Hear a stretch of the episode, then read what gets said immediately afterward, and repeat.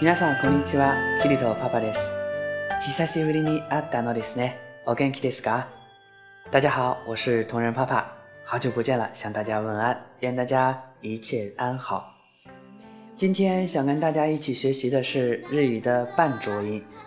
所谓半浊音呢，就是在哈行假名的右上角加上一个半浊音符号，也就是一个小圈圈，就是半浊音趴行，趴 p p p p，发音是辅音 p，分别和五个元音 a i u e o 相拼而成的。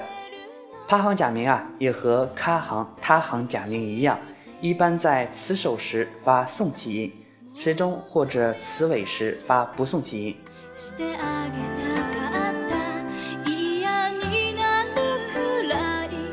接下来呢，咱们看几个有代表性的单词。趴行，panda，panda，熊猫。P 行，pink，pink，粉红。P 行，tempura，tempura，天妇罗。拍行，Peking，Peking，北京。抛行，point，point，重点。肚子饿了该怎么说呢？おなかペコペコ，おなかペコペコ，肚子饿扁了。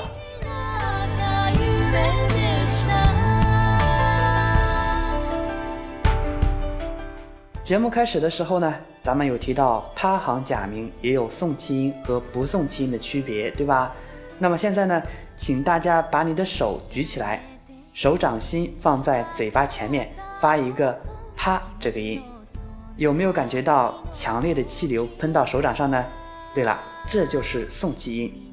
那怎样发不送气音呢？那就是控制一下自己的气流，不让它喷到手掌上，或者少喷一点就可以了。啪，啪，嗯，就这样。细心的同学呢，可能会发现啊，不送气音的发音怎么和相对应的浊音有点像呢？嗯，的确是这样的啊。那么如何区别这两者呢？咱们拿一个单词打个比方，那就是“八嘎”这个词，可能啊是受咱们国产抗日神剧的影响啊。有些初学日语的同学呢，会认为啊，“八嘎”的发音等于“八嘎”，“嘎”是浊音的“嘎”。嗯，其实不是的啊。这个单词呢是由浊音“八”和清音“咔”组成的，但是“咔”的发音啊，由于是不送气音，所以听起来有点像“嘎”这个浊音。那么到底该怎么样来区别不送气音与浊音呢？同人在这里不负责任的告诉大家啊，其实并没有什么好的办法。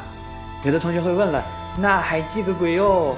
当然要记啦，那就是背单词的时候啊，要先记写法，再记读法。比如巴卡这个词啊，是由巴和卡组成的，读作巴卡。由此可见呢，背单词是非常重要的，对不对？好了。今天的节目啊，就到此结束了。祝愿大家学习开心。